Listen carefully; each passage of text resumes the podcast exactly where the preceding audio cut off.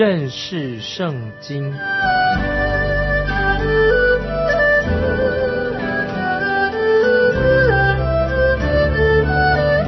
认识上帝的话，把上帝的话带到全世界。本节目是由认识圣经机构和环球广播电台联合制作，欢迎收听。亲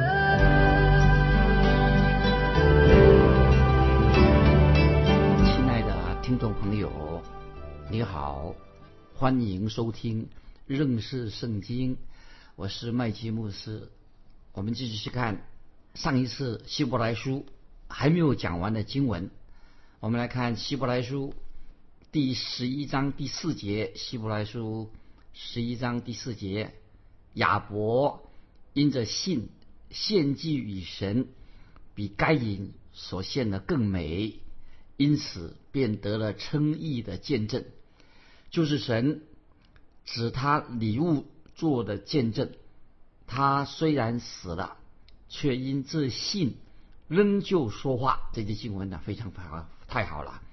我们知道，在创世纪第四章第三节，创世纪听众朋友可以翻到创世纪第四章三节，说到有一日，该以拿地里的出产为供物献给耶和华啊，有一日的有一日的意思啊。创世纪四章三节有一日一日，意思是说，在一个礼拜的最后一天，就是应当是安息日。那有一日，因为这两个男孩。属于最早期的啊，神的创造是旧的创造。他们在那一天特别的一天做了一些重要的事情，就是说到该隐拿地里的出产，拿是什么意思呢？是拿东西，手上拿的东西祭物，拿到某一个神所指定的地方。那在创世纪第四章第四、第五节啊，也这样说。我们看创世纪。第四章第四、第五节，亚伯也将他羊群中头生的和羊的自由献上。耶和华看中了亚伯和他的供物，只是看不中该隐和他的供物。该隐就大大的发怒，变了脸色。注意这个这些两节经文也是非常重要。听众朋友，这两种的祭物。有什么地方不一样的？有不同的地方吗？难道这两种祭物都不是不表示都是顺服神吗？都是顺服神的意思啊？这是表示都是顺服神的事吗？但是是不一样的啊！听众朋友注意，你看神已经向他们启示了，也说明了，要他们两个人带着羊羔来作为祭物做献祭，羊羔来献祭。这个想要羊羔是。什么意义？有什么意义呢？属灵的意义就是是预表耶稣基督。今天也有人可能会这样争辩说：“哎，创创世纪里面没有说到一定要怎么样来献祭啊？”对，创世纪是没有这样说，但是在希伯来书十一章却说得很清楚。在希伯来书十一章怎么说的呢？说到亚伯因着信献祭与神。比该隐所献的更美，这是希伯来书十一章四节所所说的。亚伯因着信献祭与神，比该隐所献的更美。亚伯他做了什么呢？亚伯乃是凭着信心，因着信来到神的面前。听众朋友，什么是信心呢？信心是什么呢？让我们再看啊，罗马书第十章十七节，我们在已经看过了罗马书第十章。啊，十七节，这个经文听众朋友可以把它记起来，很重要。罗马书第十章十七节这样说：可见信道是从听道来的，听道是从基督的话来的。亚伯他有从神而来的启示，就神跟他说话了，启示的。该隐也是一样，有神给他启示。他们两个人都是出生在同一个家庭里面，但是该隐却。忽略了神的话啊，神对他的启示，所以他该隐带着的祭物是什么呢？是地上的土产，是他自己种的。在这里我们就看到，第一个人是带着自己努力得来的成果，他认为这是他自己的成果，努力得来的，作为祭物献给神。很多人今天也是用同样的方法、同样的方式来到神面前，认为这是靠自己的努力、靠自己的成功、自己的成就来做这个献给神的事情。他认为说我做了这样，我做了那样，高抬自己一样。该隐他带着自己耕种的出产来到神面前，可能有点傲气，但是。亚伯他却了带了一只羊羔，他把羊羔杀了。如果听众朋友你在现场的？话，你可能也会发出一个问题，说问问问说，哎，亚伯弟兄，你为什么带一只羊羔来献祭呢？献给神呢？亚伯可能会这样回答说，这是神要我这样做的，是神叫我做的。听众朋友也许会也问说，你认为这只小羊羔可以除去你的罪吗？也许亚伯会回答说。当然，这个羊羔本身不能够除去我的罪。我只是说，这是神叫我做的，这是神的话。神要我拿一只小羊羔来献祭。神曾经对我的母亲说，在他的后裔当中会出现一个人，这个人将来是人类的救主。他代表就代表着这只小羊羔所预表的人啊，就是就是耶稣基督。所以我就凭着信心。仰望救世主以及救主有一天会到来，我想啊，这是应当是亚伯他做这样的解释。所以听众朋友一开始的时候，神就说的很清楚，在圣经里面我们看到，在旧约里面，若不流血，罪就不得赦免。所以听众朋友，我们知道我们来到神面前的根据是什么呢？我们依靠是什么呢？我们知道我们都是罪人，我们需要自己要付上罪的代价，我们没没有这种没有这种能力。因此，就需要宰杀一只小羊羔来代替我们的罪人。那么，这只小羊羔当然本身并不能够除去我们的罪，乃是它预表了耶稣基督的救恩，耶稣基督的降世，他来做我们的救主。主耶稣就是神的羔羊，可以除去我们世人的罪孽。听众们，这是非常重要的圣经的真理。神的羔羊除去世人罪孽的，这个就是凭着信心来献祭的。一个最主要的意义在里面。我们看到亚伯他所献的祭，目的是预表了指向耶稣基督。那亚伯是凭着信心来做这样的一种献祭。那么这也是今天我们罪人蒙恩得救的一个方式。今天即使是一个外邦人，或者一个我们地上我们都是一个客旅，也许我们是都是很愚昧的人，我们也是个罪人，我们都要明白这一点。神已经对我们很清楚的说明了。神对我们已经说的太清楚了，耶稣基督他就是神为我们所预备唯一的亲近神来到神面前的道路。神把基督赐给世人，赐给我们的，为我们的罪定十字架。因此，亚伯就是要向我们说明这个真正的信心的道路是什么，乃是必须要借着流血罪才能得到赦免。借着流血的道路，就是基督向我们显明了他的恩典。接下来我们。就可以看到下面另外一个人，我们要讲到以诺啊，以诺这个人，从他的身上，我们有看见以诺，他都有信心的行为啊，信心的见证。如果今天听众朋友，我们说我们信耶稣了，我们借着耶稣基督来到父神的面前，我们要做什么呢？我们必须要与神同行啊，要有信心，必须要有行为，有有见证。因此，今天每一个基督徒，他说他有信心，但是信心。所结的果子，信心的行为啊是非常的重要的。我们继续来看希伯来书第十一章第五节，十一章第五节，以诺因着信被接去，不至于见死，人也找不着他，因为神已经把他接去了。只是他被接去以先，已经得了神喜悦他的名证。注意这些重要也是重要的经文，在创世纪第五章，第五章就出现了以诺。以诺这个人，这一段经文说起来也是可以说是令人看起来很伤感啊，有点很很悲哀的一段经文，在创世纪第五章一节这样说。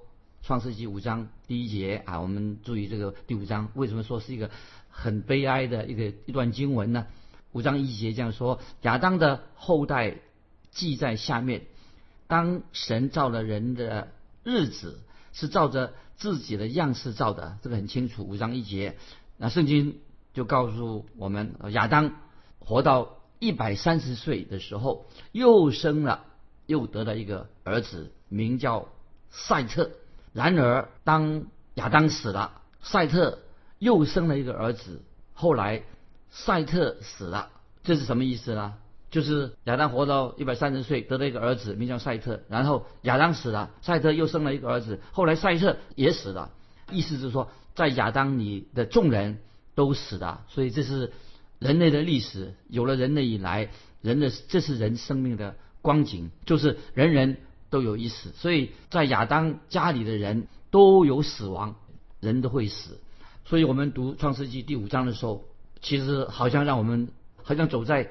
墓园里面啊，我们走在坟墓里面，大墓园里面就读到这个墓园里面有墓碑，刻的墓志铭啊，这墓碑上面刻了一些字，这个字讲起来意思很很单调，很单纯，也是令人很伤感的。一直到今天，那是说什么呢？就是发生说发生发生在人类身上的事情，就是人人都有一死啊，人会有死亡，就是这些事情会连续下去，人就死亡。所以今天我们看我们周遭的环境，仍然是一样的。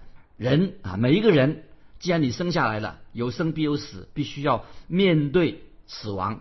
那么这是我们不管你怎么样打补针、运动、延长寿寿命，怎么延长，但是寿命还是很短。所以用我们现在暂时的现在的生命延长到现在的生命跟一千年相比的话，跟永生相比的话，那么人生听懂没有？算什么？太短暂了，对不对？所以，自从亚当夏娃犯罪以后，我们人类的生命哈短暂，人生苦短，都算不了什么。这是让我们知道生命短暂的生命在世上。在创世纪第五章十九到二十四节，下面我们要讲这段经文。创世纪五第五章十九到二十四节说到以诺啊，特别讲到以诺这个人，这样说：雅列生以诺之后，又活了八百年，并且生儿养女。雅列共活了九百六十二岁就死了，以诺活到六十五岁，生了马土萨拉。以诺生马土萨拉之后，与神同行三百年，并且生儿养女。以诺共活了三百六十五岁。以诺与神同行啊，这句话最重要。以诺与神同行，神将他取去，他就不再世的。那么这是关于以诺啊，很简短的。很简明的，一诺的他的事迹，《创世纪》第五章留下来这些家谱是按照血缘他们的血缘记载下来的。那么经文清楚的告诉我们，他们都生儿养女，但是除了这个以外，没有说到其他的事情，就是说明一个特别一个凸显了以诺这个人物，这个特别人物就是以诺，他是雅列的儿子。圣经就特别说，以诺在六十五岁生了马土沙拉。那么以诺还有。也有其他的孩子，但是很显然的，马土沙拉是长子，所以圣经说以诺生马土沙拉之后与神同行三百年。当然，我们不知道他生马土沙拉之前哦，以诺到底做什么，圣经没有说明。但是我我认为，当他还没有就之前，他一定是还没有与神同行。那个时候，他可能是过着随随便便，他的生活就很随便啊。他这是他的人生，他可能甚至可以说他自以为是，或者他活在罪恶的当中，活在罪恶的生活。因为圣经没有详细的记载这个情况，只说到以诺生了马祖萨拉之后，他才与神同行三百年。那么就说明什么？以诺的生命已经改变了，不一样的。他开始他的生命与神同行的。所以听众朋友，我再举一个例子说。如果你家里面啊有一个婴孩出生，如果你家里面已经生了一个孩子了，他出生以后啊还是没有改变你个人的生活方式，那么你这个人就是无药可救的。我为什么说这样的话呢？你家里已经有一个新生儿了，孩子出生了，可是你还是没有改变你的生活形态，听众朋友，这是很危险的。他说你这个人哈无药可救了，也许你还没有改变，没有悔改的，甚至今天有传道人向你传的福音，跟你讲道。也没有办法改变你，因为你不听，听不进去。虽然我们看看，以为说啊家里面出生了一个新生儿，他也不会说话，但是这个新生儿孩子生下来了啊，这个生命很奇妙，其实就是神对你说话的一个方式啊。我可以说，孩子的出生其实就是神要对你说话的另外一种方式。要记得，婴儿他出生的时候，他来到这个世界上，就是借着这婴儿要传达啊，从神那里来传达给我们的消息。当然，以诺对以诺来说，马土沙拉他的出生也是这样子。当马土沙拉他出生之后，给以诺这个人都带来了什么？一个生活一个改变，他有个新的改变。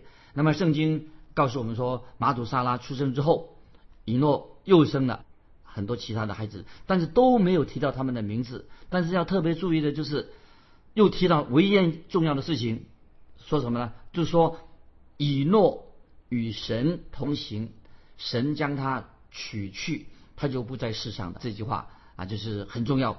以诺与神同行，神将他取去，他就不在世的。那么说到以诺，在从以诺的行为上看见他的信心，知道以诺就改变了，他改悔改了，看到信心的行为。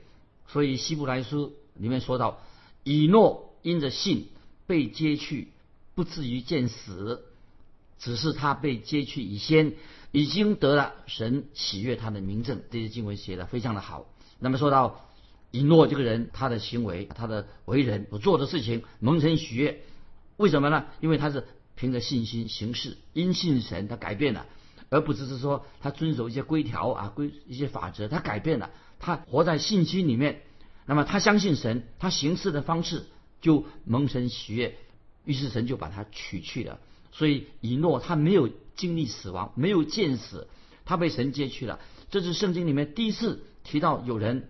可以说被提到天上去，不经过死亡被提到天上。在这里，我们看到一个很有意义的属灵的意义的一个画面。那么我们也知道，有些人相信教会将要经历这个大灾难时期。那么他们常常有些人就以为说，挪亚用挪亚作为一个例子啊，说大灾难用这个挪亚来做例子。但是我个人的看法是，挪亚。并不是作为教会的一个代表，挪亚不是代表教会，不是预表教会，挪亚乃是预表在大灾难时期蒙神拯救的人啊！就在挪亚啊，在简单来说，挪亚不是啊代表教会，而是挪亚乃是预表在大灾难时期，他预表着蒙神拯救的那些人，就是说到神会保守这些人，他们是谁呢？这包括。在启示里面的十四万四千人啊，讲到那个以十四万是在启示录里说到十四万四千人的以色列人，那又加上有一大群的外邦人，这是预表他们。所以这告诉我们说，这些人十四万四千人这以色列人，那么还有一大群的外邦人，他们不是属于基督身体啊，属于基督的身体的一部分，不是这些不是指到教会，在启示录。所说的是说，大师说到大灾难时期开始的时候，席卷这个全地，对吗？说到有四四个四位骑士骑着马来，但是感谢神，以色列国有十四万四千人以及大群的外邦人，他们就身上印上有印记，印上印，那蒙神的保守，这个是啊挪亚时代是挪亚他所预表的这个意义，就说到啊神。将会在大灾难时期保守啊，有人被神保守了。但是问题问题不在于说神能不能够保守保守我们，这个问题不在于神不是在讲说神能不能保守。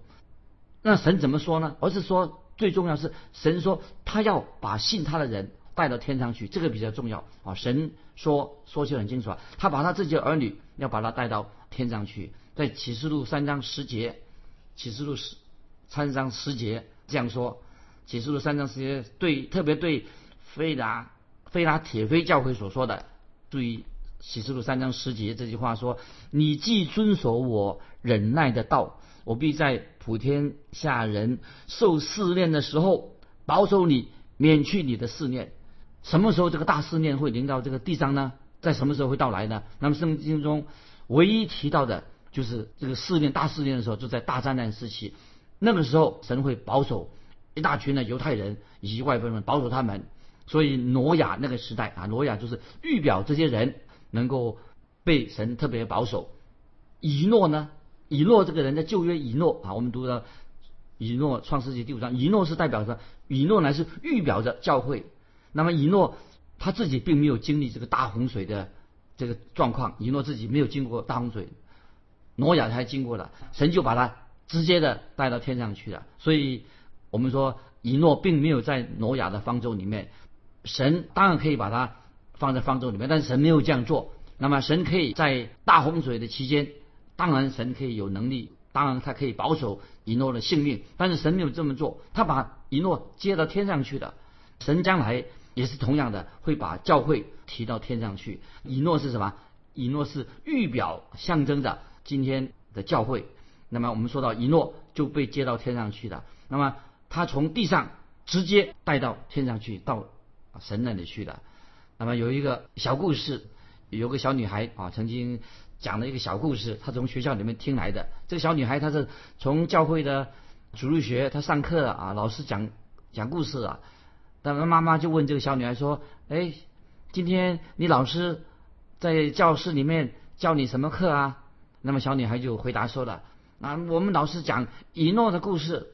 看这个小小朋友啊，他他就啊学在学校里面啊，就是听故事，教会里面那个主日学教导教的很好。他妈妈说：那么以诺怎么样呢？那个小女孩就就讲她在教室里面，在主日学里面听到以诺的故事，讲给妈妈听。”那么她的她就说了啊，以诺是活在古时代的人啊，他每天下午啊，神都来找以诺，就对以诺说：“以诺，我们一起去散步吧。”那么以诺说：“好，好啊，神呐，我很喜欢跟你一起一起散步。”于是每一天啊，神在每一天经过以诺的家的时候，以诺就跟神一起去同行，一起散步。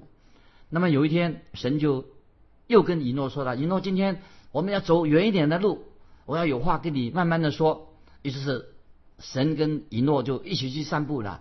以诺穿了外套，也带了午餐，开始跟神一起去走着走着。